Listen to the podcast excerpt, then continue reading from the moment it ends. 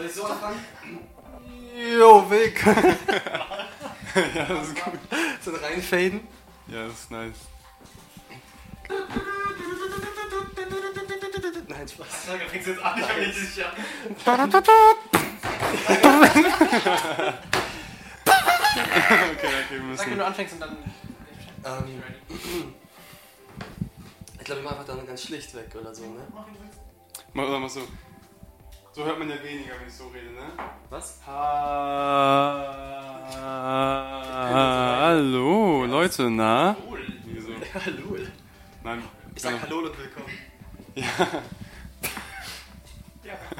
Fang jetzt einfach. Ja, Okay. okay. Hallo und willkommen zu der heutigen Folge unseres Podcastes.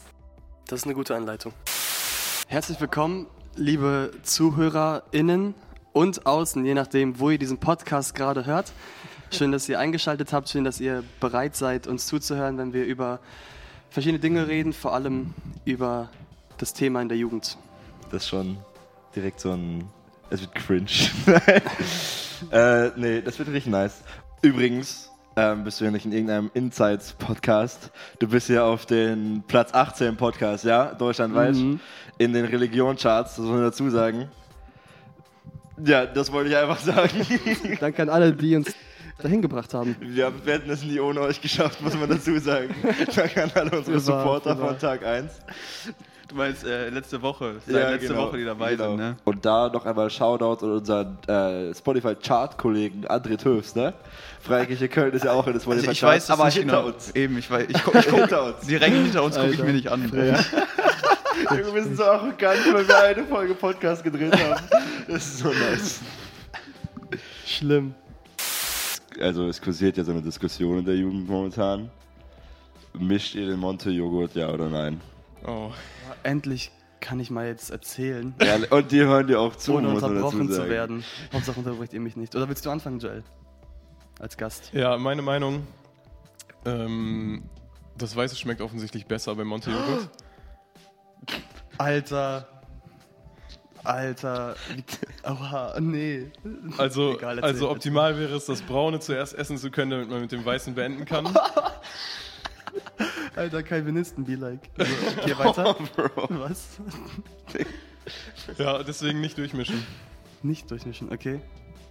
Also, noch kurz so eine, wie sagt man, honorable mention. Letztens habe ich mit Justin auch darüber gesprochen. Justin sagt, er hebt zuerst das Weiße von unten weg. Nee, das Schwarze von unten weg und ist das Weiße zum Schluss. So, also er gräbt. Smart. Ich mache das so. Ich bin nämlich Team Halbmischen. Ich äh, mache den Löffel bis zum Grund des Montes, dann hebe ich einmal hoch, dann drehe ich den so ein bisschen, mach das nochmal, drehe den ein bisschen, mach das nochmal. Und dann hat man so einen perfekten Misch aus Weiß und Braun. Aber dann hast du die einfach gemischt. Aber er ist halt nicht eine homogene Masse. Er ist halt so verschiedenfarbig und du hast so beides. Das ist halt Hammer. Ich muss sagen, ich mache den Joghurt auf, steck dafür rein, mische den und dann esse ich ihn. Also, Hauptsache nicht schütteln. also haben wir alle drei Schüttelt Parteien. den wirklich jemand? Habe ich gehört. Ka kann man denn so den so mischen? Durchschütteln? Ich, also, Safe nicht. Schmeckt halt nicht mehr dann. ich kann, also wer auch immer das mischt, äh, schüttelt, hört bitte auf damit.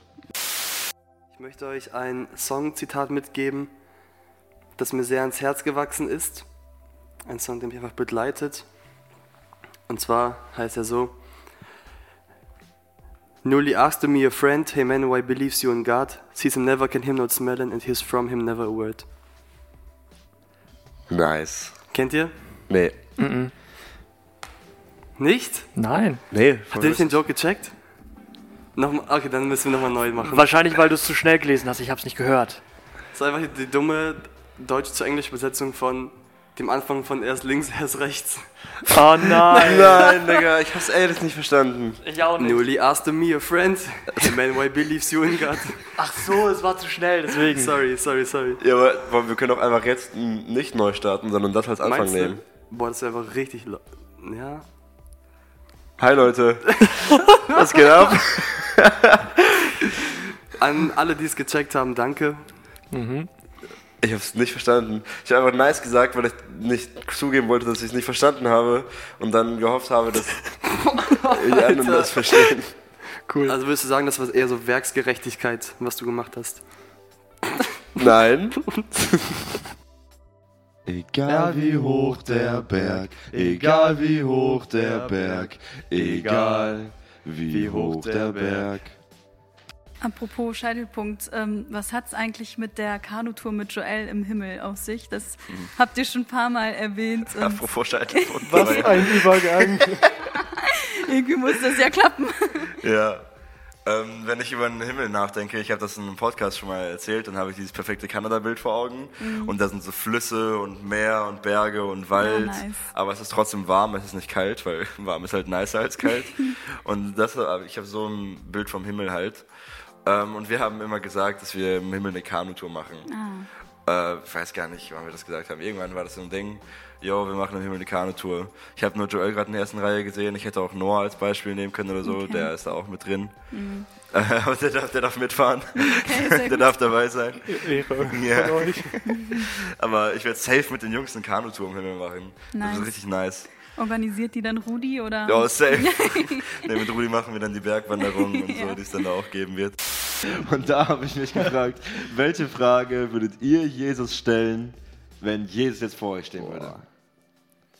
Soll ich, soll ich äh, Ja, leg mal vor. eine Vorfrage stellen? Ich habe es nicht so ernst genommen, ne? Also ich habe jetzt nicht, äh, ich bin jetzt nicht tief theologisch reingegangen. äh, ich wollte wissen, ob es jetzt mehr Rollen oder Türen auf der Erde gibt. Ach so. Ja, Denkt Ach, ihr, es Denk wurden, drüber nach. denkt ihr, es wurden auf der Welt mehr Gutscheine eingelöst oder die sind irgendwann abgelaufen und wurden nicht eingelöst? oh. Ihr denkt viel zu alltagspraktisch. Ja. Ich frage mich, ob es Dinos gab. Also das wäre das Safe Erste, was ich Aber das, Ich meine, äh, okay, okay. Ich meine, ja, dass sie gab. Aber ich meine, wie sind sie Gestorben. ich habe eine Theorie gehört, aber ich habe, das ist jetzt übelstes Halbwissen. Ich habe keine Ahnung, ob das Dino stimmt, ob das jetzt irgendwie wissenschaftlich auch nur ansatzweise korrekt ist. Völlig egal. Aber ich hau's jetzt einfach mal raus, weil dafür ist ja dieser Podcast Dafür schließlich ist da. da, um gefährliches Halbwissen Gefährliches. Halbwissen mit der ganzen Welt zu teilen. Platz 18 in den Charts, dann sag, was du So, willst. hört zu, Deutschland. Platz 1 Dino-Podcast, let's go. Nee, Ich habe folgende Theorie gehört. Also, vor der Sinnflut, da lebten die ganzen Menschen und so weiter und auch die Tiere, die lebten ja viel, viel länger. Die sind ja hunderte Jahre alt geworden. Und auch die Dinos. Und Dinos sind Echsen und Echsen haben die Eigenschaft, dass sie ihr Leben lang wachsen. Deswegen sind die auch so riesig geworden, weil die dann ein paar hundert Jahre oder so alt waren. Und dann nach der Sinnflut und so weiter, wo Gott dann die Lebenszeit verkürzt hat, sind die Dinos nicht mehr so groß geworden und dann wurden die einfach weggefressen von den anderen Tieren und sind ausgestorben. Ich glaube, du könntest das sogar von mir haben. also es, es ist vielleicht Viertelwissen, aber bei mir war es schon Halbwissen. aber das, äh, da habe ich auch sehr lange drüber nachgedacht tatsächlich. Du hast letztens am Sonntag eine Einleitung gehalten. In Gottesdienst, ne? In der Gemeinde. Und du hast etwas sehr Interessantes gesagt, was ich mir aufgeschrieben habe, weil ich wusste, dass du irgendwann im Podcast sein wirst. Und zwar hast du den Satz gesagt, da hat Paulus, damals Saulus, äh, das und das gemacht. Ich weiß gar nicht mehr warum. Aber kleiner Side-Fact, wusstest du, dass Paulus äh, nie sich umbenannt, also Saulus und Paulus derselbe Name ist? Nee, das ist mir jetzt Das ist sehr interessant. Das ist ungefähr dasselbe Prinzip, wie wenn man sagen würde, Benjamin früher Benjamin. Okay. Ehrlich. Das ist, also es ist so ein Mythos in den Gemeinden und ich finde das übel lustig. Das wurde uns im GBT erklärt. Äh, das ist so, das eine ist die hebräische, die erste Hälfte von der Apostelgeschichte oder ungefähr, ist hebräisch geschrieben und wechselt dann ins Griechische. Aber es steht nirgendwo, Saulus wurde umbenannt. Aber alle glauben das. Also können wir den Namen einfach benutzen, wie wir wollen. Ja, Saulus und. Paulus ist dieselbe, also dasselbe. Okay. Das Je nachdem, wo du halt herkommst. hebräisch und griechisch. Okay. Ja, das ist ja tatsächlich was Neues für mich. Ja, also du hast die Gemeinde noch angelogen. Spaß. Alter, Dafür will ich mich dann entschuldigen. öffentlich Ja. bitte. Stellt euch das mal vor, ihr steht so vor der Riesenmenge und wollt die so jetzt so richtig, keine Ahnung, so richtig verfluchen und dann redet ihr einfach so richtig Segen und so. Und ich denke so, der, der dachte wahrscheinlich so, boah, was rede ich hier gerade? Und der will so seine Lippen formen und seine Zunge und es geht einfach nicht. Das fand ich, die Geschichte finde ich einfach übelst lustig. Ja. Ähm, ich habe gerade geguckt, ob ich das hier schnell finde. Aber ich wüsste nicht, welchen Vers ich vorlesen soll. Ich wollte jetzt nicht zwei Kapitel vorlesen. Warum ähm, nicht? ja, das. Also ich muss sagen, in die Geschichte musste ich denken, weil da halt bei Lia aus Fluch Segen wurde, dass dieses Tief kann halt genutzt werden zu etwas Gutem oder zu Gotteserkenntnis führen. Ähm, Und also Biliam, ich finde, ich komme dann nicht drauf klar, was Ja, Gott da nicht. macht. Also er versucht, die zu verfluchen und segnet die. Und das ist halt das perfekte Beispiel, dass aus Fluch Ja. Segen wird und dass Gott das machen kann. Mhm. Und das mit, also, dass davor noch ein Esel spricht, ist der Typ wurde einfach komplett von vorne bis hinten hops genommen. Also, was Gott mit dem gemacht hat, ist wirklich nicht normal. Der kann einfach nach Hause gehen. Ja, ist echt so. Es gibt ja diese krasse Story, wo Elia auf dem Berg steht und die Priester von Baal auf dem Berg stehen und dann Gott Feuer vom Regen fallen lässt und bei Baal halt nichts passiert. Gott Feuer vom Regen fallen lässt. Du hast dann ein Beispiel genutzt, das Schlafwandeln. Ja, das Jo, das war wild. Ähm, die Essenz war, du hast gesehen, aber nicht erkannt Mhm. beim Schlafwandeln. Du hast deine Umgebung wahrgenommen, Genau. aber Andrea hat es zum Beispiel nicht erkannt. Genau. dabei. Und du hast die These aufgestellt. Jetzt kommt's. jetzt geht's Du los. sagtest, ich bin letztens zum ersten Mal schlafgewandelt, Ja. aber wir haben in einem Haus gewohnt. Und ich musste dich widerlegen. Ich bin nicht schon früher pass auf, Schlaf pass auf, gewandelt. pass Was? auf. Ich, Du hast uns selber nicht mitbekommen. ich war vielleicht 13 oder 12 oder irgendwie so. Also gestern. Und ich schlaf so seelenruhig. Denk mir nichts Böses, schlaf so. hm, hm, hm, ne? Wie bist du geschlafen? Wie hast du? Achso. so. Ich wünsche, Ja. ihr könntet das sehen. Tim Jackson schläft gerade wirklich. Boah, das war echt, das war echt krass gerade. Und auf einmal geht meine Tür auf und du stehst da mit halb offenen Augen und du nur in Buchse Hey, und du stehst da, ey, geh raus aus meinem Bett. Und das hast du mir, glaube ich, sogar schon mal erzählt. Ja, und ich so, was willst du? Wer bist du? Nein, Spaß. Ich, ich frag, was willst du? Das ist mein Bett, ich bin dran mit Schlafen, geh raus. Was? Du standest in meinem Zimmer. Alter. Ich habe echt Angst bekommen. Ich war richtig ängstlich so als Teenager. Und ich dachte so, Alter, was, wenn mich verprügelt, weil ich in seinem Bett liege, was nicht sein Bett ist. Salama. Nichina Naga Emily. Was Emily gerade sagte, war, Keine Zungenrede. sondern Makua. Das ist eine Sprache, die in Mosambik gesprochen wird. Unter anderem. Wie war so der generelle Schlaf bei den Leuten? War so, einige konnten richtig gut schlafen, andere gar nicht? Oder war so bei allen ungefähr gleich? Genau so. Einige konnten sehr gut schlafen. Also ich habe richtig gut geschlafen dort. Andere haben, glaube ich, gar nicht geschlafen. Gar nicht geschlafen. trotzdem Cake Lakes, ne? Ja. Cake. Lakes. Wir hatten Cake Lakes in den Zimmern. Shoutout. Kennst, kennst du? Uh, sorry, this, this is English. like, Kakerlaken. Kakerlaken heißt es auf Deutsch. Aber heißt es auf Englisch wirklich Kakerlaken? Nein. Nein, oder? Nein. Nein, wie heißt das nochmal? Cockroaches. Ja, stimmt. Kakerlake. Ich dachte so, was? Oder auch La Cucaracha. H2K. Ja, aber zum Glück hatten wir Emily den Kakerlaken Zerberster. Boah, willst du das erzählen kurz? Oder soll ich das erzählen über dich? Also ich, ich weiß nicht. Das ist einfach lustig. Wie hast du das erlebt mit den Kakerlaken? Irgendjemand hat gesagt, dass sie schwer zu killen sind, aber ich habe da andere Erfahrungen gemacht. Wir saßen in einer Runde und Emily so richtig ruhig, so ja, und dann habe ich halt die Kakerlake in der Mitte zerberstet. so richtig ruhig und das war so ein hartes Wort und das war richtig cool. Also sie ist der Kakerlaken-Zerberster. Aber wir hatten auch eine Plage in unserem Zimmer. Die sind einfach durch den Abfluss, durch die Dusche geklettert. Mhm. Und ich glaube, ich habe drei Kakerlaken getötet. Ja. Und wir hatten, und unterm Bett war bis zuletzt noch eine. Die haben wir nicht rausgekriegt. Einmal, einmal kam Johnny auch zu mir. Oder ich, ich ging einfach in Johnnys Zimmer, weil einfach so, die Tür war offen. Ich ging so rein. Er so, Ja. willst du mal was Lustiges sehen? Ich so, okay. Wir gehen zur Dusche, er macht wieder Vorhang auf, das ist eine Kakerlake. So, die sitzt da einfach so ganz ruhig, so, macht nix. Und ich so, wie lange sitzt die da schon? Ja, ein paar Stunden. Warum bewegt die sich nicht? Hab die mit Zeug vollgesprüht. Aber er hat sie nicht weggemacht, hat sie einfach gelassen. Oh Mann, Junge. So kann man auch damit umgehen, ne? Ich muss sagen, ich habe auch schon richtig Hunger. Apropos Hunger, ähm, du hast auch irgendwie gesagt, Elia hat, Gott hat Elia einen Kuchen gebacken. Und das war Ja. irgendwie richtig lustig. Wie nice muss der, wie heftig muss der geschmeckt haben. Der ist mit diesem Kuchen 40 Tage und Nächte Ey, gegangen. wie- wie wegen diesem das? Kuchen. Das war der heftigste Kuchen. Weil, ja. Als ich mit meiner Mama in der Vorbereitung darüber geredet habe, was ich so machen werde, worüber ich reden werde, habe ich auch gesagt, ja, Gott hat dir dann einen Kuchen gebacken und Mama so, ja, mir hast du noch nie einen Kuchen gebacken. und dann musste ich erstmal losfahren und da habe ich so von der Bäckerei einen Kuchen geholt und dann einen Kuchen gegessen. Lieblingssohn. Nein, Scherz. Nein. ich habe auch einen Bruder. Du bist so süß, Philipp. Ja, ehrlich. Ja. Ja, Kuchen. Das war safe so ein richtig wilder Bienenstich oder so. Boah, so. war kein Schokoladen. Kein Schokobienenstich, weil Schokobienenstich ist nicht so nice Ah, wie kein Bienenstich. Schokoladenkuchen. Der Schokoladen. Oha, nee, kennst du. Schokoladenbienenstich? Ja, nee, der ist nicht gut. Ja, Das ist Ja. es. Wollen wir, Danke, da, wollen wir hier den Podcast zumachen, bitte? Können Das wir ist also das ist Ja, ein gutes. Schlusswort Ist auch Ja, an der ja, Stelle. ja. Der normale Bienenstich ist viel nicer als der Schokobienenstich. Besser. Andrea, so, äh, du weißt gar nicht, wie dankbar ich bin, dass du das gesagt Boah, hast. voll gern, ne? Ich helfe, wo man kann, Ja, ich immer. danke. Danke, genau. Fun Fact: Wusstet ihr, dass äh, es deswegen Pommes Fritz heißt? Also wegen Friedrich? Ja, es hat Benny, Also Fritz es ist Friedrich oder Pom. Ist Pom hat- Friedrich. das ist wegen dem Pommes. wegen dem Fritz, das hat Ja, mir am also, Freitag gesagt. krass. Ich habe ihm nicht geglaubt, vielleicht hat er mir auch übelst hochgenommen, aber ich. Aber es hört sich plausibel Ja, an. auf dachte ich dann Fall, auch. Weil er, dann war es ja wohl doch Friedrich der Zweite, ne? ja, wahrscheinlich. Denkt ihr, seine Kumpels haben Fritz zu ihm gesagt? Keine Ahnung. Das wäre übel so demütigend für ihn. Also wenn man die Bibel lese, habe ich so Bilder, wie das ausgesehen haben mag. Und ich habe tatsächlich gar nicht Chosen im Kopf, sondern immer irgend so einen Brunnen mitten in der Stadt. Ich weiß nicht warum, es gibt keinen Grund, das anzunehmen. Aber irgendwie denke ich immer, so ist so ein Brunnen mitten in der Stadt. Und die ganze Stadt, Stadt ist so, hat so einen Actionfilmfilter mit so orange oder gelb, weil es ist ja heiß.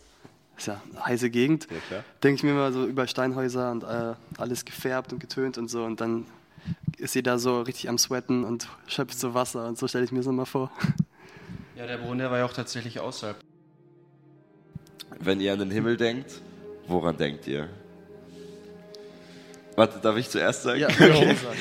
Äh, wenn ich an den Himmel denke, dann sehe ich immer so ein richtig perfektes Kanada-Bild vor mir, wo so Berge und Bäume und Flüsse sind und wo ich mit meinen Jungs einfach eine Kanutour mache. Alter, nice. Den Gedanken habe ich auch auf. Das ist so ein richtiges Bärenbrüder-Ding, wisst ihr? Boah, Ja, traumhaft. ehrlich. Und ich glaube, es wird noch viel nicer. Aber also das sind sehr starke Farben auf jeden Fall bei mir. Ich habe früher immer, also ist ja nicht falsch, der Thronsaal, ich stelle mir heftig vor, so, aber früher habe ich eigentlich nur so Gold und Edelsteine und so Diamanten und so weiß gesehen, alles ist richtig hell. Aber ich glaube, Gott ist viel kreativer als das, was ich mir vorstellen safe. kann. Der wird da richtig was Nices rausknallen, der wird auch im Himmel richtig flexen. Ich meine, hier ist die Natur schon wirklich, wirklich Jo. atemberaubend. Warum soll der Himmel so langweiliger sein als diese Ehrlich. Welt? So? Und Gott ist ja auch nicht an unsere Formen der, der Architektur gebunden. Jo. Also ich stelle mir das ja alles in unserer Architektur vor, aber das ist ja nur menschengebaut. Ja. Also was kann Gott Ja. alles machen? Ich will immer, wenn ich an den Himmel denke, das ist so ein bisschen, also ich denke immer, es ist gleißend hell, dass ich nichts sehe. Irgendwie habe ich immer so ein blendendes äh, Bild im Kopf. Aber ist auch so übelst einfach, schön, aber wir können es einfach Ja, ich denke mal, alles ist Gold, so alles. Ja, okay. Aber ich weiß nicht, ob das realistisch ist.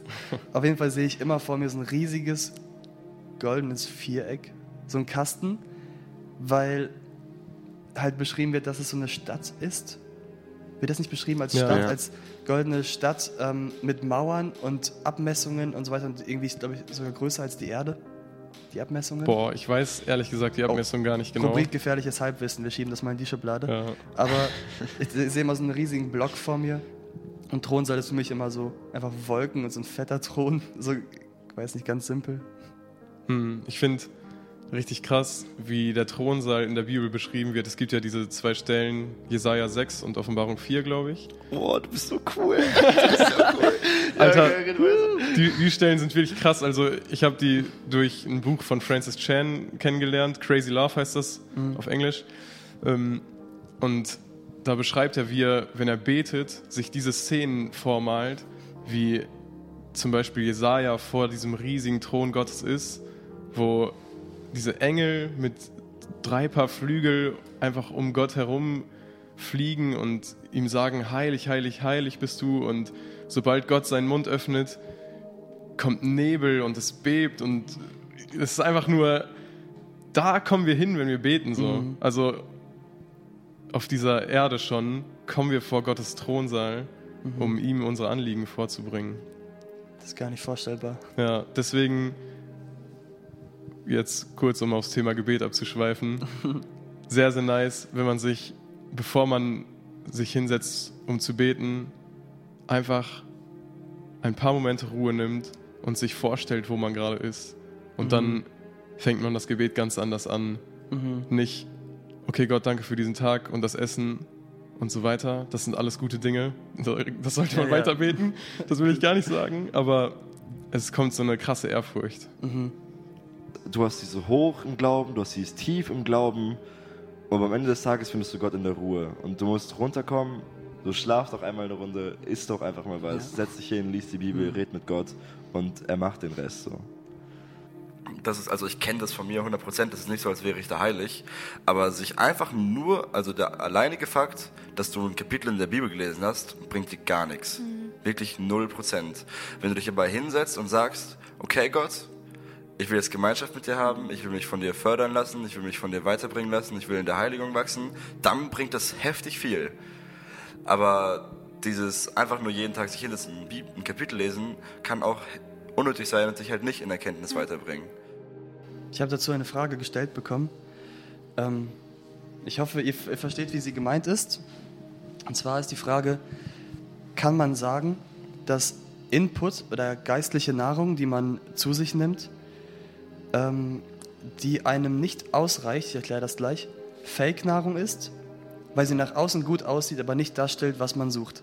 Das Beispiel war, stellt stellt euch vor, ihr lest einen Bibelleseplan auf der Bibel-App und die Andacht ist euch viel zu kurz und ihr denkt, oh Mann, ich würde viel gern tiefer gehen, aber ihr tut es nicht und das stillt nicht euer Bedürfnis, dann ist die Frage, ist das dann Fake-Nahrung, weil es nach außen gut aussieht, aber nicht eben vollkommen erfüllt?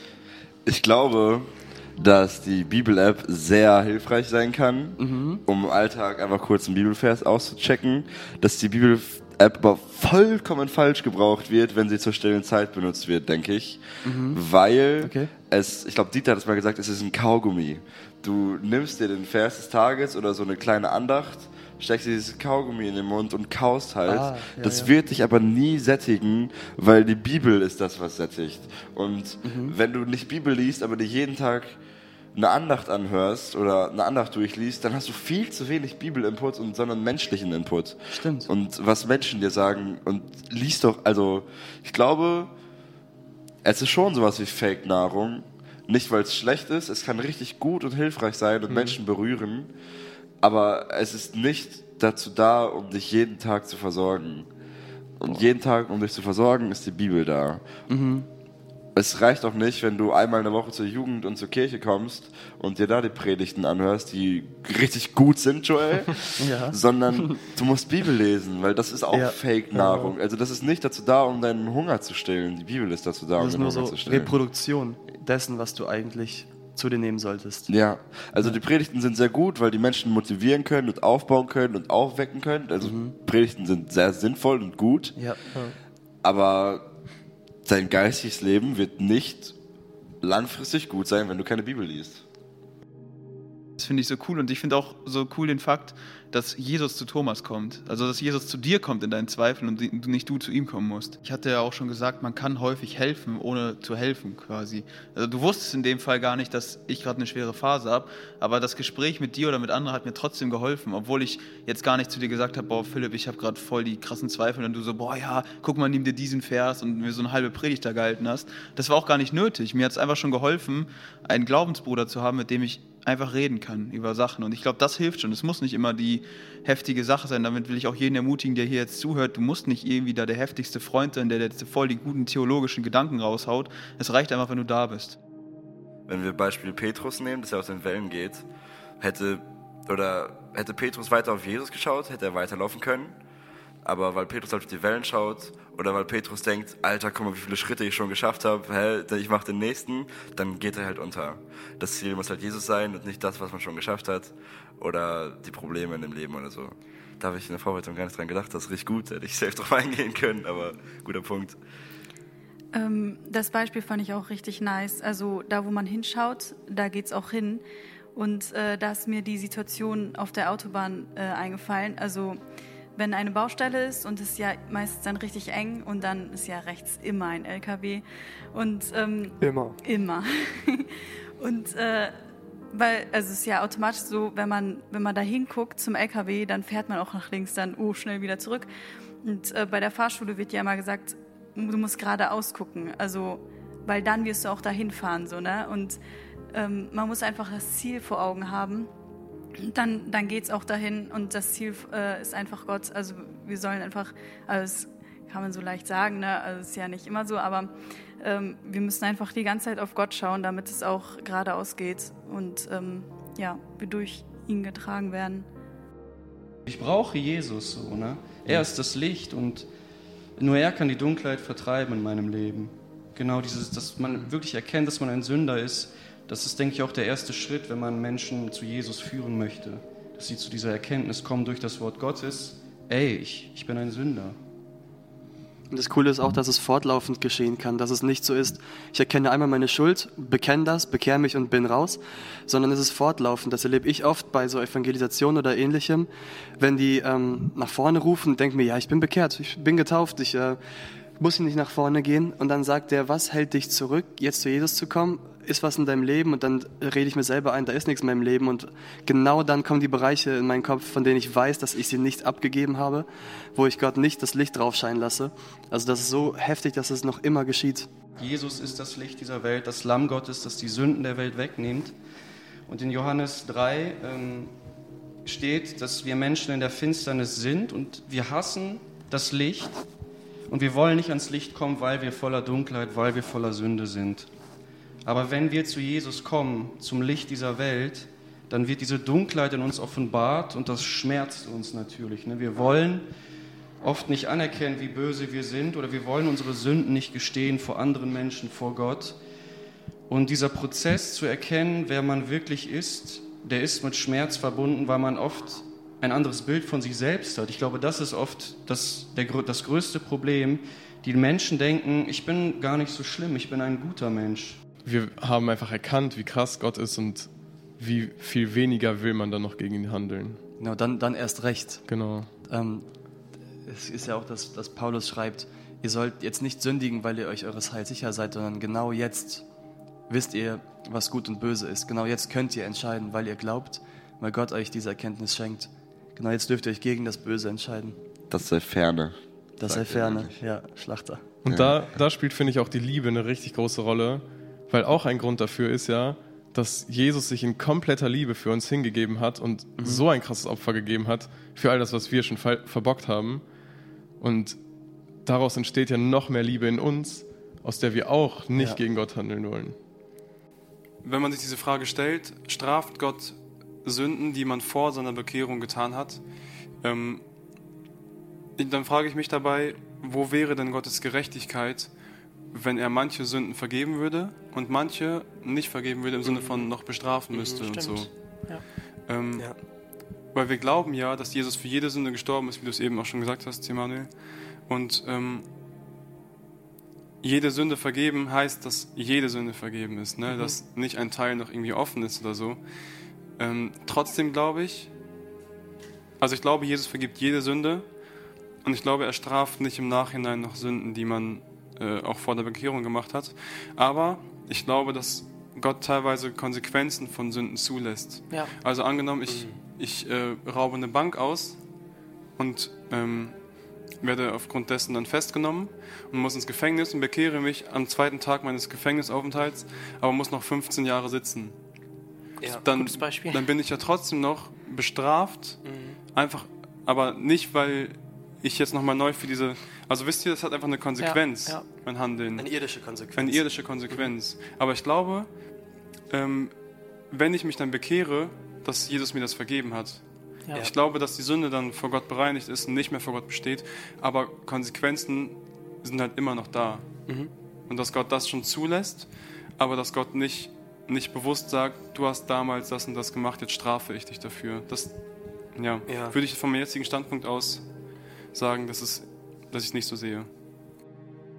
2017 bin ich dann nach dieser ganzen Feierei nüchtern geworden und irgendwie ist es dann so geworden, dass ich an meine Zimmerdecke gestarrt habe und habe so über mein ganzes Leben nachgedacht. So, ich war dann wieder nüchtern und da waren auch wieder so viele miese Situationen passiert, wo ich mich nachher nicht mehr im Spiegel angucken konnte, weil ich so elendig war und so ein ekelhafter Mensch einfach war. Man macht als Drogensüchtiger Sachen, die kannst du keinem erzählen.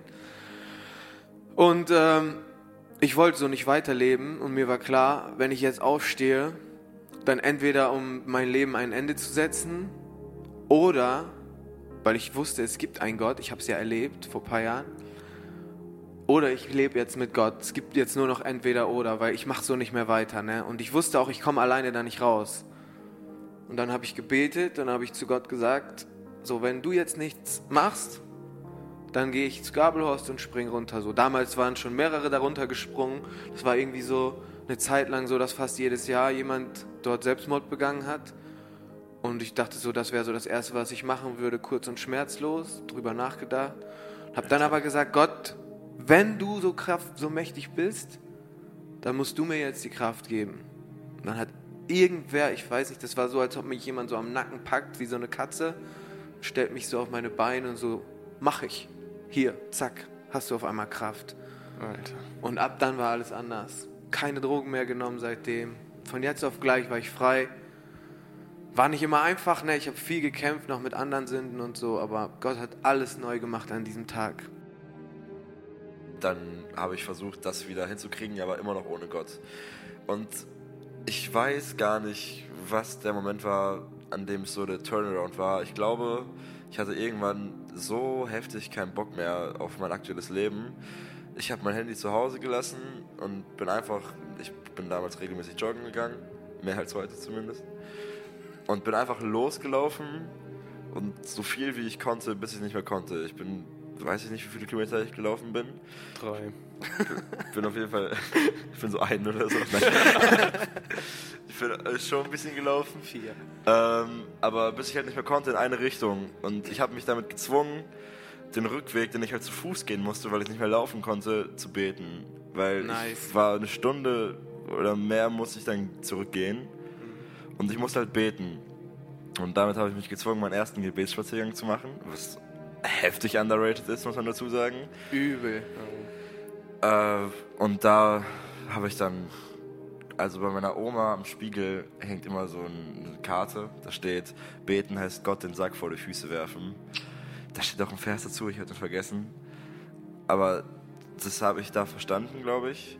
Ich habe mein ganzes Leben ausgeschüttet sozusagen. Alles, was gut und was schlecht ist, habe ich abgegeben und habe versucht, jetzt ganze Sache mit Gott zu machen. Das hat dann eine Zeit lang nicht so gut geklappt, manchmal mehr, manchmal weniger. Und mein Leben war so geprägt von Ups und Downs, bis ich dann immer mehr Erkenntnis gewonnen habe, so, ey, um dran zu bleiben, musst du Bibel lesen. Um dran zu bleiben, musst du richtig regelmäßig beten. Um dran zu bleiben, brauchst du intensive und gute Gemeinschaft, nicht nur mit Christen, sondern auch ja, mit denen, es reicht nicht, christliche Freunde zu haben, sondern du musst mit denen auch über Gott reden und dann geht's weiter mit im Hauskreis und da und da und da. Und wäre mein Leben so eine Aktie, würde man richtig sehen, wie das so regelmäßig steigt. Aber das ist richtig nice, weil mir hat Gott Menschen an die Seite gestellt wie dich, Dieter, Praise the Lord. äh, die mich da an die Hand genommen haben und mich gezogen haben, getragen haben und gezerrt haben, damit ich mehr bei Gott bleibe. Ich wollte einfach nicht so sein wie die, ich wollte cool sein, ich wollte mit den anderen rumhängen. Deswegen habe ich früh angefangen zu rauchen, damit die alle sehen, ein Christ raucht ja nicht. Ne? Das ist ja so. Äh, Krass, ja. ist ja so ein. So ein äh, Ja, ich meine, wenn dich jemand rauchen sieht, wird er bestimmt nicht als erstes denken, du bist Christ. Ne? Die wenigsten, Ja. ja, ja. Deswegen habe ich damit angefangen, extra um mich abzuschotten von den anderen Christen. habe dann angefangen zu saufen und bin dann auch äh, später in andere Kreise gekommen, habe angefangen Drogen zu nehmen. Erstmal nur Gras und dann ist es immer weitergegangen.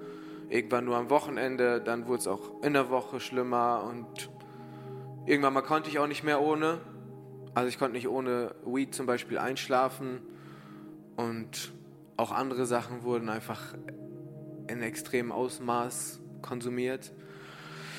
Bis es dann so weit kam, dass ich ähm, eines Tages von einer Party nach Hause kam, wo ich auch heftig gefeiert hatte.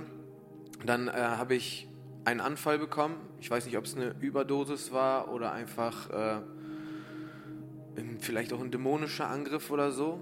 Ich weiß es nicht genau. Möglich wäre es auf jeden Fall. Auf jeden Fall konnte ich nicht mehr atmen. Bin dann runter in mein Zimmer gekrochen. Das war richtig krass, weil ähm, normalerweise, wenn man bei uns an die Klingel gedrückt hat, dann hat jemand von innen den Summer betätigt und kam dann zur Tür, um zu gucken, wem er da gerade geöffnet hat. Ne, weil wir so einen Windfang haben, die Tür ist zu, man sieht nicht gleich, wer da ist. Und in dem Moment, als ich die Klingel schon gedrückt hatte, ging dieser Anfall los. Es wurde so alles dunkel. Und ich konnte nur so einen ganz kleinen Punkt noch sehen. So ein ganz kleines Blickfeld hatte ich nur noch. Und auf einmal keine Luft mehr bekommen. Und ich hatte die Klingel schon gedrückt und ich dachte, ach du Schande, wenn mein Vater jetzt die Tür aufmacht und sieht mich so. Äh, ich konnte nicht reden. Ich konnte nicht richtig sehen. Mir wurde schwarz vor Augen. Und es war so, als ob jemand mich von oben so auf die Erde runterdrückt. Alter. Richtig heftig. Und in dem Moment geht der Summer, bzzzt, Tür springt auf und keiner kommt. Das passiert nie bei uns. Also, das ist auch damals niemals wieder passiert. Das war das einzige Mal, dass jemand den Summer drückt und sich so denkt, boah, muss ich ja nicht gucken, wer da reinkommt. Da könnte jeder reinkommen, so, ne? Aber für mich war es in dem Moment gut. Ich bin dann runter in mein Zimmer gekrochen, weil ich nicht gehen konnte. Ich konnte auch nicht viel sehen. Auf Ellbogen darunter gekrüppelt. Und dann immer noch nicht geatmet, auf die Toilette und die ganze Zeit gebrochen. Alles, was in meinem Körper drin war, rausgebrochen. Nur, dass ich in diesen Zwischenpausen nicht atmen konnte. Ne? Ich weiß nicht, ob jemand von euch schon mal Grippe hatte und dann erbrochen hat. Dann freut man sich schon richtig, wenn dazwischen diese Phase kommt, wo man dann wieder richtig tief einatmen kann. Und das kam bei mir halt nicht. Alter. Und ich konnte auch nicht um Hilfe rufen, weil. Wie willst, wie willst du dann um Hilfe Ja, rufen, ohne ne? Luft. Geht nicht. Und irgendwann mal ging das so weit, dass ich dann ähm, gemerkt habe, okay, Dieter, das wird nicht besser. Du kannst einfach die ganze Zeit nicht mehr atmen. Ich habe gemerkt, wie mein Kopf von innen so blau angelaufen ist äh, oder ja, das Blut in den Kopf geschossen ist und so.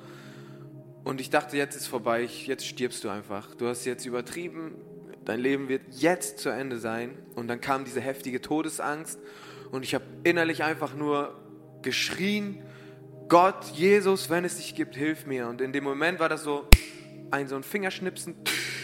Ich konnte einatmen, das Licht ging wieder an quasi so, ich konnte wieder alles sehen und saß einfach nüchtern vor der Toilette so und alles war gut. Ich habe keinen Schwindel gehabt, keine Nebenwirkungen mehr. Von jetzt auf gleich war alles ruhig, friedlich. Und an dem Zeitpunkt wusste ich, es gibt einen Gott, weil das ist kein Zufall, das kann keine Nebenwirkung äh, von der Droge sein oder so, weil wenn du eine Überdosis hast, die spült sich ganz langsam aus dem Körper. Das Also- dauert manchmal Tage. Du meinst, du warst wirklich nüchtern in einem Augenblick? Ja, von jetzt auf gleich. Alter. Ich hatte letztens eine sehr interessante Erkenntnis, oder es wurde auch gepredigt. Ähm, ich war in Düsseldorf auf der Evangelisationskonferenz von Billy Graham von seiner Stiftung.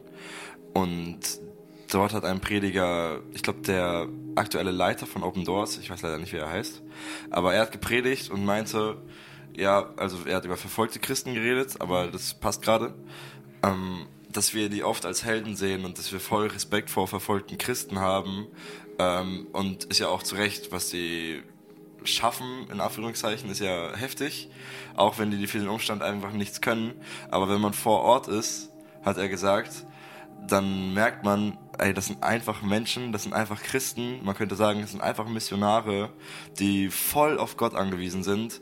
Die machen da gerade in dem Moment, also die sehen nicht aus wie Helden, die machen einfach, was Gott denen sagt. Und genau das können wir halt hier auch machen. Und die sind dann genauso Helden, wie wir hier Helden sind. Oder die sind genauso wenig Helden, wie wir wenig Helden sind. Sondern bei denen ist halt absolut Gott im Zentrum. Ich habe das, ich fand das sehr interessant.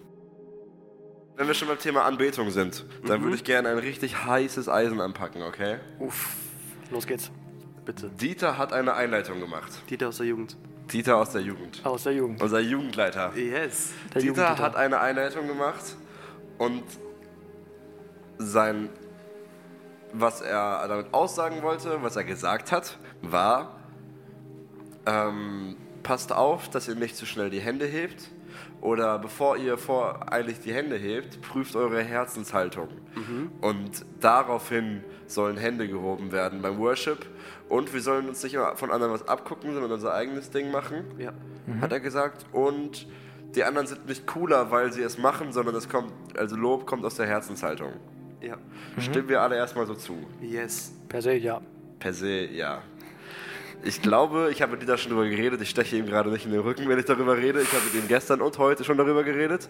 Und er sagt, wir sollen zum Podcast so darüber reden. Okay. Er vertraut uns da einfach, dass wir das richtig machen. Und ich denke, er hat in der Einleitung, das habe ich ihm auch so gesagt, den Fokus zu sehr darauf gelegt, dass man die Hände nicht hebt. Für, Ja, ich will diesen Gedanken, also ich will, dass ihr so guckt. Äh, Ja, führ's weiter aus. ja, ich glaube, es ist richtig nice, wenn man Hände hebt beim Worshipen, weil halt die Herzenshaltung stimmt. Wenn ich ein Fußballtor schieße, hebe ich meine Hände. Wenn ich beim Billard oder Dart treffe, dann hebe ich meine Hände, weil ich mich freue. Und so drücke ich Jubel aus. Warum also, wenn ich mich über Gott freue, wenn ich über Gott jubel, nicht meine Hände heben? Wir singen teilweise, ich erhebe meine Hände. Ja. Und wir heben unsere Hände nicht Ja, und ich weine innerlich. Ja. ich, ich sterbe. Mhm. Und natürlich muss die Herzenshaltung stimmen.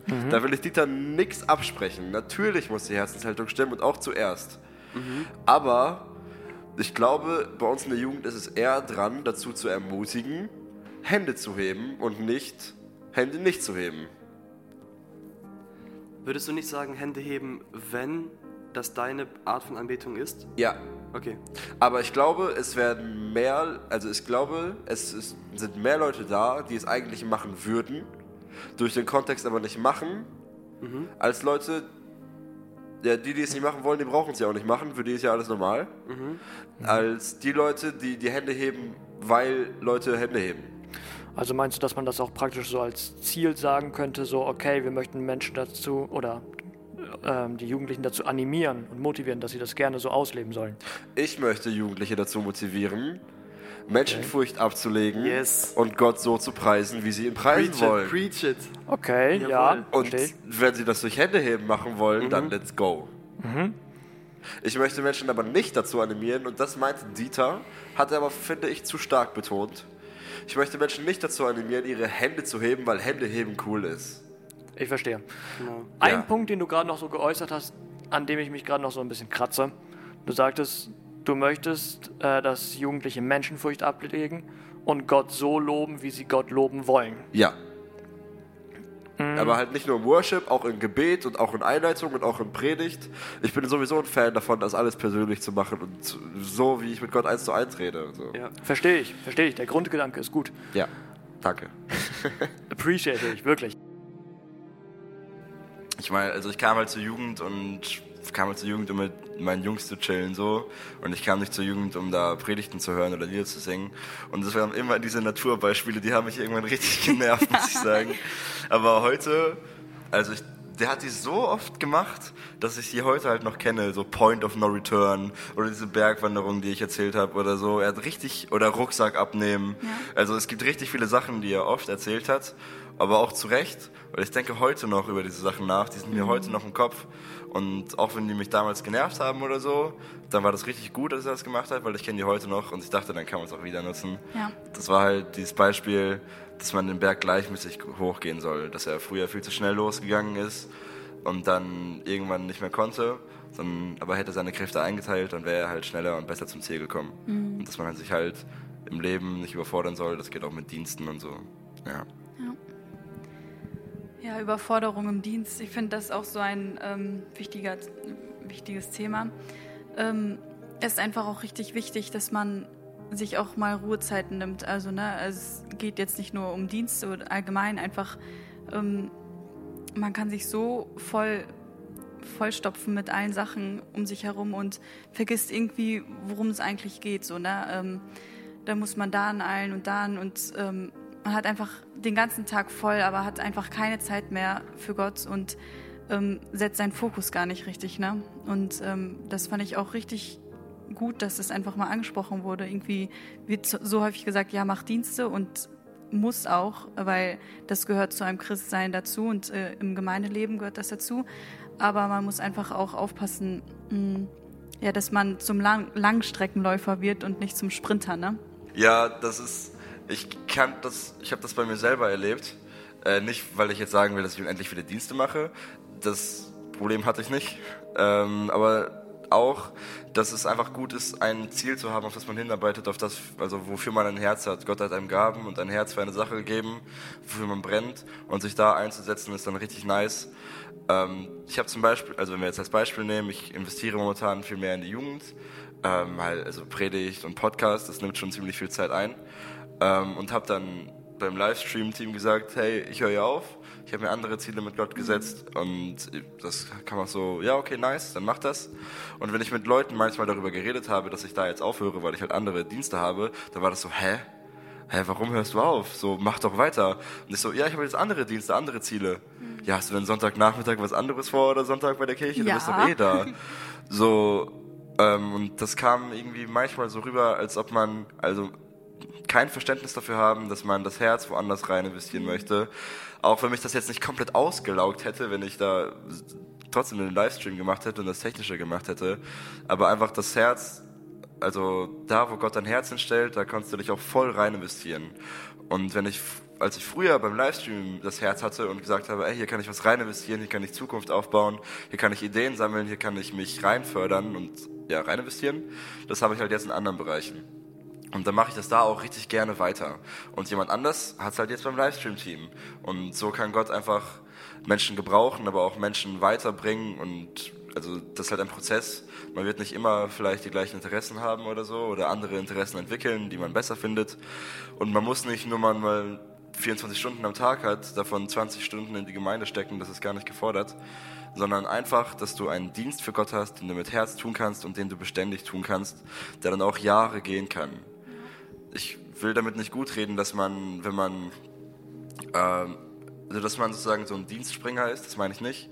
Es gibt auch immer so ein Ding, dass man Dienste ausprobiert und man ist da ein halbes Jahr, da ein halbes Jahr, da ein halbes Jahr, da ein halbes Jahr, hat aber am Ende gar kein Ziel erreicht und kein Ziel vor Augen. Das, also Dienst ist ja nicht nur für Gott, sondern sogar für mich als Mensch auch richtig gut und förderlich.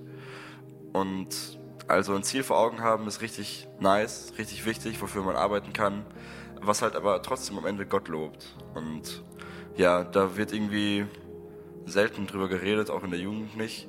Und deswegen dachte ich, haust du raus und Leute können auch mal zurückschrauben und müssen nicht immer schneller, schneller, schneller, schneller laufen, sondern es ist halt ein Marathon, kein Sprint. Alles, was man mit Dankbarkeit empf empfängt ne, und im Glauben, das ist ja das, was, was Paulus sagt, alles, was man nicht im Glauben tut, das ist Sünde. Und äh, das bedeutet, glaube ich, einfach in dieser Übereinstimmung, in der Dankbarkeit, dass Gott mich darin, dass Gott mich damit beschenkt hat. Ne? Und ähm, dann einfach im Vertrauen darauf, auf, auf ihn, dass man das dann auch durchführt. Ich finde das zum Beispiel beim Essen ist ein ganz praktisches Beispiel. Ähm, es gibt ja diese beiden Extreme, könnte man sagen, beim Essen. Es gibt das Fasten und es gibt das Genießen des Essens. Ne? Und äh, beides kommt in der Bibel so vor, dass es zu Gottes Ehre passieren kann. Wenn jemand fastet, so wie Jesus, ne, dann sagt er damit ausdrücklich, äh, also Jesus hat 40 Tage gefastet in der Wüste und der Teufel kommt und sagt, ja, mach doch aus, dem, aus den Steinen Brot ne? und versucht ihn damit und Jesus sagt, ich lebe nicht, also der Mensch lebt nicht vom Brot allein, sondern von jedem Wort, das aus Gottes Mund hervorgeht. In, in Matthäus äh, 4 ist das nachzulesen. Und das bedeutet, wenn ich faste, dann drücke ich das aus. Ich brauche dich, Gott, mehr als das Essen, mehr als die Nahrung, die du mir gibst, mehr als die Gaben, die du mir schenkst, brauche ich das Essen. Äh, äh, brauche ich dich. Mehr als das, was du mir schenkst. So, jetzt habe ich wieder verwirrt. Mehr als das, was du mir schenkst, brauche ich dich und du genügst mir. Ne? Und umgekehrt beim Essen, wenn ich dann wenn das Fasten zu Ende ist und man isst, dann danke ich dafür und sage, Gott, du bist der Geber und alle Schönheit und alle Geschmäcker, die hast du gemacht und dafür danke ich dir, dass du so gut zu mir bist. Also das heißt, das im Danken zu empfangen und ich glaube, das kann man bei, bei allen Dingen, wo das, die nicht irgendwie gegen Gott äh, sprechen, sondern die innerhalb von Gottes äh, ethischem Willen liegen, kann man das so machen, dass man einfach dankt und mit ihm da durchgeht. Weil du jedes Mal die Ehre auf ihn lenkst. Genau. Das, was du tust. Genau, dass man Dinge um seinetwillen liebt, nicht gegen ihn sozusagen. Du hast auch ähm, vorhin, wo du gesagt hast, dass das Innere, also dass die ähm, äußere Schönheit den Leuten oft zum Verhängnis geworden ist und die sich so ähm, stolz geworden sind, glaube ich, ist es wichtig, dass wenn man ähm, schön geschaffen ist, jeder ist schön geschaffen, aber wenn man so quasi dem Ideal entspricht und man hört auf, boah, du bist so hübsch oder so attraktiv, dass es wichtig ist, nicht stolz zu werden, weil ich glaube, das kann schnell gehen. Nicht nur bei Schönheit, in, in anderen Dingen, wenn man ein Talent, ein krasses Talent hat und dann jeder dir das sagt, dass man ja nicht hochmütig wird und dankbar ist dafür, dass man so schön geschaffen ist oder dass man dieses Talent hat. Und ähm, wir haben auch letztens hatten wir ein Gespräch mit ein paar Leuten und dann ähm, hat doch jemand gesagt, man kann außen noch so schön sein, der schönste Mensch auf der Erde, aber wenn man innerlich einfach nichts hat, man ist hässlich quasi von innen, dann ist das Äußere auch egal. So, da guckt dann auch niemand mehr hin. Eigentlich hatte ich das erst zum Ende gedacht, aber irgendwie passt das jetzt gut, weil ich habe mir auch eben noch Sprüche 31 durchgelesen und zusammengeschrieben, was so die Sachen sind, die eben in den Versen als so in gewisser Weise schön gelten oder was diese Mhm. Frau, die in 31, Sprüche 31 beschrieben wird, eben schön macht. Das war ähm, verlässlich, sie erweist Gutes, sie kümmert sich, ist fleißig, äh, freigebig und hilfsbereit. Ähm, Kraft und Würde sind ihr Gewand, äh, fröhlich, sie hat weise Worte und ist freundlich. Und das ist so das, was diese schöne Frau eben ausmacht. Weil sie die Menschen um sich herum glücklich macht. Das Ja. ist so ihre Schönheit. Und auch nicht auf sich so bedacht Genau. ist. Ja, genau. Wir haben Ja. letzte Woche mit meiner Tochter ähm, Bilder geguckt von meiner Mutter, wie sie da so mit ihren Brüdern steht. Die Mhm. hat Brüder, die so über 1,90 sind, ganz schlank. Und sie steht daneben mit ihren 1,70 langen Beinen, wunderschön frisiert in einem schönen Kleid. Und meine Mutter, sie lebte zu einer falschen Zeit am falschen Ort. Also sie hat sich unglaublich geschämt für ihr Äußeres. Sie war bei 1,70, wog sie 52 Kilogramm und ähm, war auch eine wunderschöne Frau, wo meine Töchter sagen, war Oma wunderschön, aber sie hatte unglaubliche Komplexe. Also wirklich, sie hat sich so geschämt ihres Äußeren und das hat sie so mitgenommen und das hat mich geprägt. Das hat uns als Töchter auch geprägt. Sie hatte vier Töchter und das hat sie so weitergegeben. Dünn sein ist schlecht. So. Und ich, ich brauchte wirklich, wirklich lange, um zu sagen, nein, das ist einfach so, wie es ist. Und ähm, um wieder auf Gott zu sprechen zu kommen. Also Gott hat sich ja irgendwas dabei gedacht, wenn er kleine, große, dicke, dünne, rothaarige, brünette und blonde Menschen geschaffen hat mit den verschiedenen Augenfarben und den Schattierungen dazwischen. Und es gibt einfach für jeden Geschmack etwas. Und das, das war halt ein Prozess für mich, dass ich lernen musste, einfach das für mich anzunehmen. Und das hat mich unglaublich stark gemacht, weil ich mich einfach überhaupt nicht davon abhängig mache. So, und das möchte ich halt auch an meine Töchter weitergeben. Die sehen unterschiedlich aus. Ihr kennt sie. Die eine ist 1,60, die andere ist 1,77. Genau. Und die eine ist blond und die andere dunkel. Und sie sind für sich äh, beide wunderschön. Und das sage ich denen auch immer. Nicht, damit sie sich etwas darauf einbilden, sondern dass wir einfach ein gesundes Selbstwertgefühl und Selbstbewusstsein entwickeln, weil gesunde, Fra gesunde Frauen können äh, gesunde Ehefrauen werden und gesunde Mütter. Und ich glaube, das ist so wichtig und äh, prägen eine gesunde Gesellschaft letztendlich so. Ja, hallo auch einmal von meiner Seite von hinter den Kulissen. Beziehungsweise ist es eher schon ein Abschied, denn die beste Folge ist jetzt so ziemlich zu Ende. Gleich kommen noch einmal die Verse der Woche. Von daher schaltet auf jeden Fall noch nicht ab. Die Verse der Woche sind echt Hammer, gerade wenn man irgendwie Probleme oder Versuchungen in seinem Leben hat, sind diese Verse echt Hammer. Sie ermutigen, sie können erbauen. Von daher hört sie euch auf jeden Fall an, schreibt sie euch raus und wenn ihr sie dann braucht, dann könnt ihr sie nochmal nachlesen oder in einer Folge nachhören. Ansonsten hoffe ich sehr, dass euch die Folge gefallen hat. Es ist tatsächlich eine sehr lange Folge geworden, was ich gerade zum Anfang gar nicht gedacht hätte. Ich hatte am Anfang geplant, 15 bis 20 Minuten lang die Folge zu machen und habe mir selbst da gedacht, wie sollen wir diese 15 bis 20 Minuten voll kriegen? So viele Sachen, die sich in Best-of reinschneiden lassen, haben wir doch gar nicht. Doch ich habe mich getäuscht, die Folge ist deutlich länger geworden als gedacht. Ich glaube, wir sind jetzt ungefähr bei einer Stunde, sie ist noch nicht ganz fertig. Aber trotzdem, die Folge ist echt Hammer geworden. Es sind so viele lustige Situationen gewesen, über die man lachen konnte, aber auch ernste Themen, wo man aus Situationen von Leuten in der Bibel was lernen konnte, aber auch die Erfahrung von den Predigern oder unseren Moderatoren einfach in die Folgen eingebracht wurden und diese Folgen einfach richtig persönlich machen und richtig besonders machen. Und ich finde auch richtig Hammer, es ist wie eine Zeitreise. Man geht nochmal an die Anfänge zurück. Man hört die ersten Folgen, zumindest einzelne Ausschnitte davon. Ich hatte richtig Spaß beim Schneiden, einfach nochmal zu sehen, wie hat alles angefangen, was waren die ersten Folgen, worüber wurde in den ersten Folgen geredet, auf welche Ideen sind Philipp, Tim oder auch die anderen Gastmoderatoren gekommen und auch riesen Dankeschön für die vielen Gastmoderatoren, die bei uns in den Folgen erschienen sind. Dankeschön, dass ihr euch bereit erklärt habt, für Philipp oder Tim einzuspringen. Ein Riesendank geht auch an euch Zuschauer. Wir haben von Anfang an so einen riesen Support von euch bekommen. Es war echt der Hammer. So viele Leute haben von Anfang an diesen Podcast geguckt.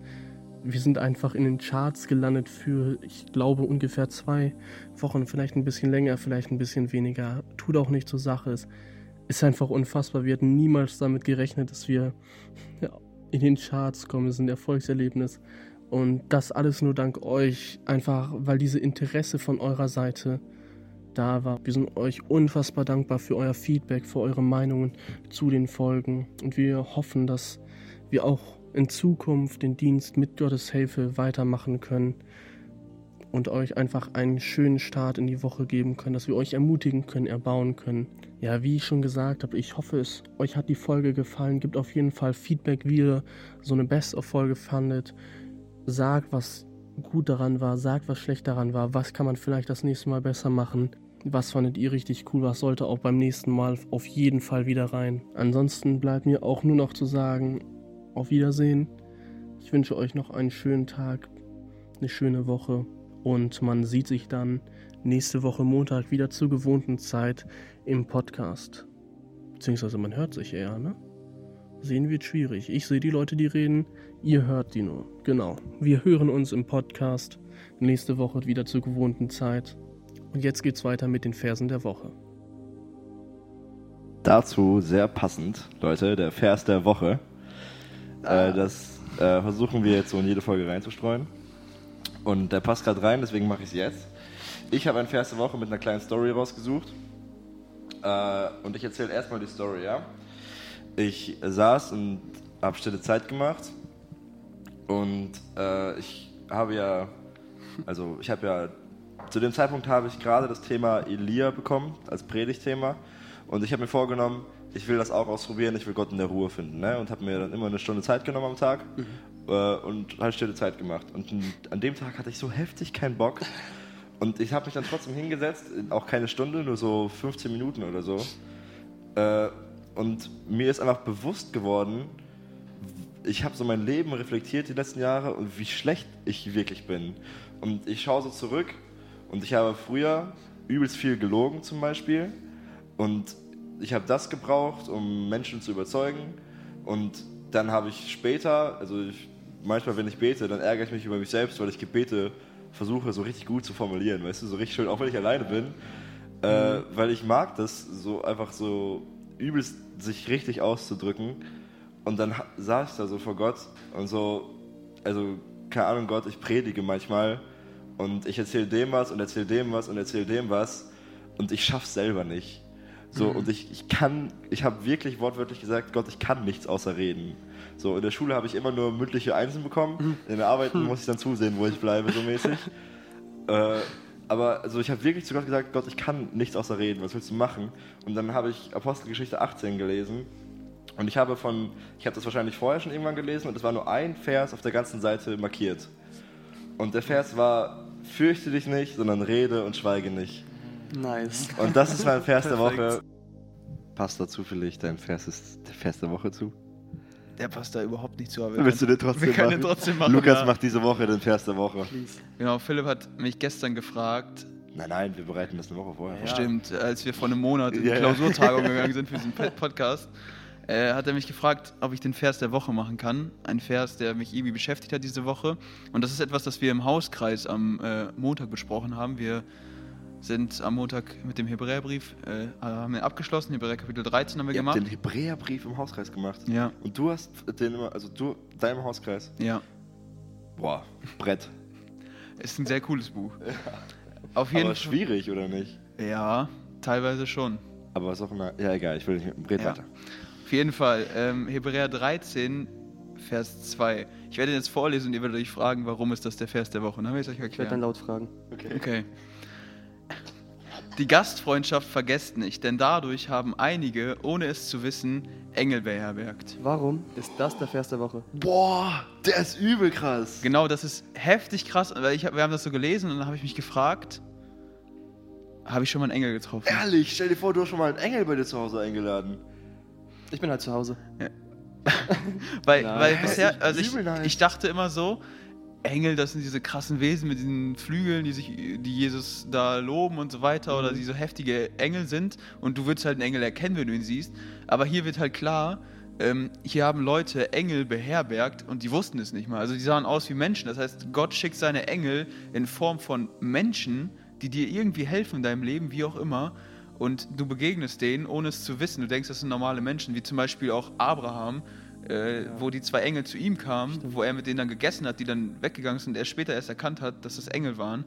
Und dann habe ich mich gefragt, habe ich schon mal einen Engel getroffen? Ich habe gefährliches Halbwissen über Charles Spurgeon. Ich habe mal gehört. Spurgeon, Guter-? Mann, guter Mann. Charles Spurgeon. Ich habe mal gehört, dass er durch eine Stadt ging, an eine Tür klopfte und nach Herberge fragte und die wiesen ihn ab und er sagte diesen Vers. Und dann haben die ihn reingelassen. Weil er sagte, manche haben schon ohne es zu wissen Engel beherbergt. Und dann dachten die halt, er wäre vielleicht ein Engel. Oh, aber das ist.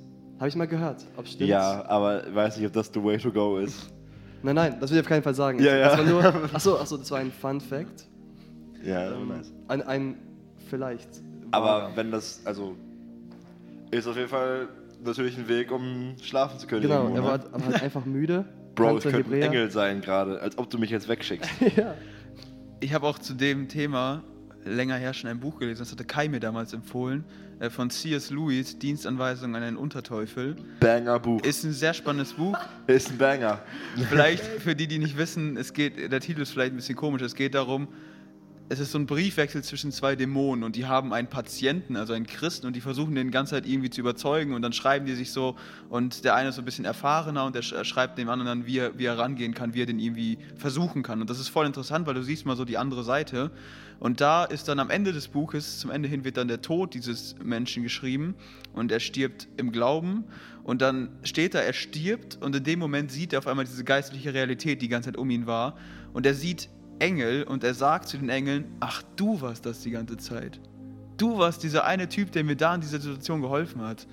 Boah. Und ich habe mich gefragt, werden wir das vielleicht auch erleben? Ey, das wäre übelst nice. Wenn du tot bist und auf Ey. einmal siehst du diesen Typen, der dir irgendwie geholfen hat in einer Situation, wo du so voll am Ende warst, der, dir den, der dich irgendwie gestärkt hat, der dir was auch immer gegeben hat. Und es war einfach ein Engel. Thomas, wenn du ein Engel bist, sag Bescheid, ne? Nee, ich weiß nicht, irgendwie brennt mir der Vers der Woche schon so ein bisschen. Ja, dann hau raus, dann hau also, raus. Soll ich das reinbringen? Okay. Ja, mach. Der Vers ist mir schon so lange im Kopf, schon, ich glaube, bald über einen Monat und ich finde den genial. Er wird euch vielleicht in der Simplizität überraschen. Keine Ahnung, Mhm, sagt mhm. man das? Psalm 145, Vers 3. Groß ist der Herr und sehr zu loben, seine Größe ist unerforschlich. Das ist etwas, was mich so begleitet, weil es für mich zusammenhängt. Groß ist der Herr und sehr zu loben. Er ist beides. Also wir können nicht nur Gottes Größe erstaunen, sondern wir müssen sie auch lobpreisen, weil er ist zu loben. Und dann dieser Zusatz, seine Größe ist unerforschlich. Und da habe ich viel darüber philosophiert und gedacht, mit unseren menschlichen Begriffen können wir niemals andeuten, wie groß Gott ist. Also, außer ihr habt gerade noch was, was ihr auf dem Herzen habt, sonst würde ich zum Vers der Woche kommen. Mach erstmal. Der steht nämlich auch in den fünf Büchern Mose. Und zwar in 5. Mose 30, Vers 11 bis 14. Da steht, denn dieses Gebot, das ich dir heute gebiete, ist nicht zu wunderbar für dich und nicht zu fern. Es ist nicht im Himmel, dass du sagen müsstest, wer will für uns zum Himmel fahren und es holen und es uns hören lassen, dass wir es tun. Es ist auch nicht jenseits des Meeres, dass du sagen müsstest, wer will für uns über das Meer fahren und es, um es zu holen und es zu hören und es hören zu lassen, dass wir es tun. Sondern das Wort ist sehr nahe bei dir, in deinem Mund und in deinem Herzen, so dass du es tun kannst. Fünftes Buch Mose, Altes Testament noch, ne? Altes Testament, Kontext. Gott hat davor übelst viele Gesetze gegeben. Er, das ist voll mit Gesetzen. Und ich glaube, die erste Reaktion vom Volk war so, So, wie sollen wir das schaffen? Wie sollen wir das schaffen? Und wenn ich drittes oder viertes Buch Mose lese, dann denke ich auch, also der Anspruch ist wirklich sehr hoch, den ist Gott da krank. gestellt hat. Ne? Und dann sagt Gott da einfach, ey, was ich euch gesagt habe, das könnt ihr schaffen. So, das ist nicht zu wunderbar für euch, das ist nicht zu krass, das ist machbar. Das ist nicht im Himmel erreichbar und das ist auch nicht auf irgendeinem anderen Teil der Welt erreichbar, sondern es geht darum, wie ihr in eurem Herzen denkt. Es geht um eure Herzenshaltung. Um was anderes geht es mir gar nicht. Das erkennen mehrere Menschen in der Bibel. David das zum Beispiel erkannt. Brandopfer interessieren dich nicht her, sondern mein Herz interessiert dich. Und diese Herzenshaltung, ich glaube, die ist bei deinem Thema auch richtig gut durchgekommen. Darum geht's. Bei der Furcht des Herrn geht's um die Herzenshaltung. Bei den ganzen Gesetzen in der Bibel geht's immer um die Herzenshaltung. Und Jesus sagt, das ganze Gebot erfüllt sich in Liebe Gott und Liebe den Nächsten wie dich selbst. Das ist das, ist das Herz. Das ist das, worum es geht. Und dann das zu hören und so, ey, das ist nicht so weit für dich. Behalt's in deinem Kopf, behalt's bei deinem Körper, in deinem Herzen. Dann schaffst du es. Und dann können wir, hier wird gesagt, dass wir die ganze Bibel erfüllen können, wenn wir zu 100% Gott im Herzen haben. So einen Übergang machen zu ähm, diesem Vers des Tages. Äh, das der Woche. Vers der Woche. Vers der Woche, Ja. tut mir leid. Also, ja. Ich habe ähm, auf meinem Handy habe ich so Notizen, habe ich so Verse ähm, so aufgeschrieben, die mir so wichtig geworden sind und so, also wie Und wir ranken die jetzt, welche Verse wichtiger sind als andere. Nein. äh, und da habe ich halt in drei Kategorien Kraft, Frieden und Vertrauen. Und dann gestern Abend bin ich so äh, nach Hause gegangen, vom Siedler spielen. Halt wirklich, ja. Äh, und ähm, dann, ich wusste ja, morgen haben wir Podcast. Andrea hat noch schon so geschrieben, wegen Fest der Woche, welchen nehmen wir so. Und dann dachte ich, ich guck mal in den Versen, die ich mir so notiert habe, welche, vielleicht passt ja einer richtig gut zum Thema. Und, und dann da bin ich hier so alles so durchgegangen, habe nochmal so richtig lange über die nachgedacht und so, war richtig nice. Und dann habe ich diesen gefunden und den fand ich, der passt richtig gut zu dem, was du gesagt hast, also zur, zur Aussage der Predigt. Da steht in Sprüche 3, 5, Vers 6 äh, also 3, 5 bis 6, äh, verlass dich nicht auf deinen eigenen Verstand, sondern vertraue voll und ganz auf den Herrn. Denke bei jedem Schritt an ihn, er zeigt dir den richtigen Weg und krönt dein Handeln mit Erfolg. Das passt echt richtig nice. Das ist richtig Ja. nah. Also dieses Vertraue nicht auf seinen eigenen Verstand, Ja. vertraue nicht auf deine Gefühle, auf die Streaks, auf Mhm. ähm, was, ne- was auch sein, sondern guck auf den Herrn, pack ihn im Mittelpunkt. Petrus, guck, also guck auf, nach Gott, auf der Autobahn nach vorne. Und dann handelt, also da wird dein Handeln auch mit Erfolg gekrönt. Dann kann aus Fluch Segen werden und dann kann äh, das, ja, das fand ich passt richtig. Und er sagt auch, denk an den Schritt für Schritt bei den Gebetsspaziergängen nämlich. Genau. Das sind die Gebetsspaziergänge. Und das Bergbeispiel. Ja, true. Dieser Vers passt Ja, einfach ja, richtig der, Pa- gut. der Vers passt echt sehr gut. Das ist ein nicer Vers der Woche. Wo steht der? Sprüche 3, 5 bis 6. Also, ich habe jetzt den Vers der Woche. Ja. Der passt zu 50% zu dem, was wir gerade sagen. Deswegen kann man das da jetzt reinhaken. Okay. Und zwar ist das der Vers der Woche von Noah und Lukas. Ich dachte, ich frage einfach mal andere. Das ist aber ein sehr nicer Vers und passt sehr gut. Ähm, Sprüche 16, Vers 9. Das Herz des Menschen denkt sich seinen Weg aus, aber der Herr lenkt seine Schritte. Strong. Ja, Mann. Ja. Sehr nice. Haben wir in Mosambik erlebt. Hautnah. Ist noch Zeit für ein kurzes? Ja, jetzt musst du erzählen. Okay, ganz Mhm. kurz nur. Ähm, wir waren in Mosambik auf dem Missionseinsatz und hatten überlegt oder geplant, in Flüchtlingsdörfer zu fahren von muslimischen Flüchtlingen, um dort das äh, Wort weiterzugeben Mhm. durch äh, Kinderprogramm, eben weil die Kinder für uns am einfachsten zu erreichen wären, statt die Erwachsenen. Und als wir dann aufbrechen wollten ins Dorf, kam die Meldung, es ist Gefahr, Terrorgefahr, weil diese Dörfer von Muslimen angegriffen werden. Mhm. Und auf dem Weg überall stehen Militärposten. Und dann war die Frage, fahren wir oder fahren wir nicht? Wir waren uns nicht, nicht sicher, nicht ganz einig, wir waren noch am Überlegen, haben dafür gebetet, ob wir fahren sollen oder nicht. Und als der letzte Abend gesprochen wurde, kam ein Anruf, Christian geht ran und es wird gesagt, wir fahren nicht in die Dörfer, es ist zu gefährlich, wir lassen das. Heißt, wir mussten keine Entscheidung treffen, Gott hat sie für uns getroffen. Und dann haben, hat jemand aufs Handy geschaut und gesagt, Leute, ratet, was der Vers des Tages ist. Und das war genau der. Das war der Vers? Das war der Vers an dem Alter. Tag. Genau in der Situation. Das war richtig nice. Sehr strong. Bro, das ist richtig nice, Richtig hä? cool. Deswegen werde ich jetzt immer daran denken, wahrscheinlich, wenn ich diesen Vers höre. Ja, Mhm. übelst nice. Äh, ihr könnt ja schon mal raten, wer mir den Vers gesagt hat. Nächstenliebe. Na, wer hat, also, Dienst. Er wird mir einfach den Vers gegeben. Keine Ahnung, kann das nicht Noel. sein? Ja, natürlich. er kam gestern auf mich zu und sagte, braucht ihr Vers der Woche? Ich so, ja, ich soll den raussuchen. Er so, perfekt, deine Suche hat ein Ende. Hier ist Ah, der Vers. cool. Voll cool. Und ich finde, der passt sehr gut. Er war ja auch mit in Mosambik und das Ja. passt sehr gut zu dem, was wir gemacht haben. Und davor will ich noch was anderes sagen. Und zwar hat Emily das auch erwähnt, wir haben mit diesen Kindern auf dem Gelände gearbeitet oder gespielt, Zeit verbracht. Und ich habe erst so spät gecheckt, dass das die Kinder sind, die wir erreichen sollten, von Gott gewollt. Weil wir haben nicht die anderen Kinder im Dorf erreicht und dachte mir die ganze Zeit so, oh Mann, die Kinder nerven hier, ich will jetzt endlich ins Dorf. Und irgendwann habe ich jetzt gecheckt, warte mal, hä, das sind die Kinder, zu denen wir sollen. Nur halt jetzt anders als gedacht. Und habe dann auch versucht, zu denen nett zu sein, offen zu sein. Ich meine, ich war auch vorher nett.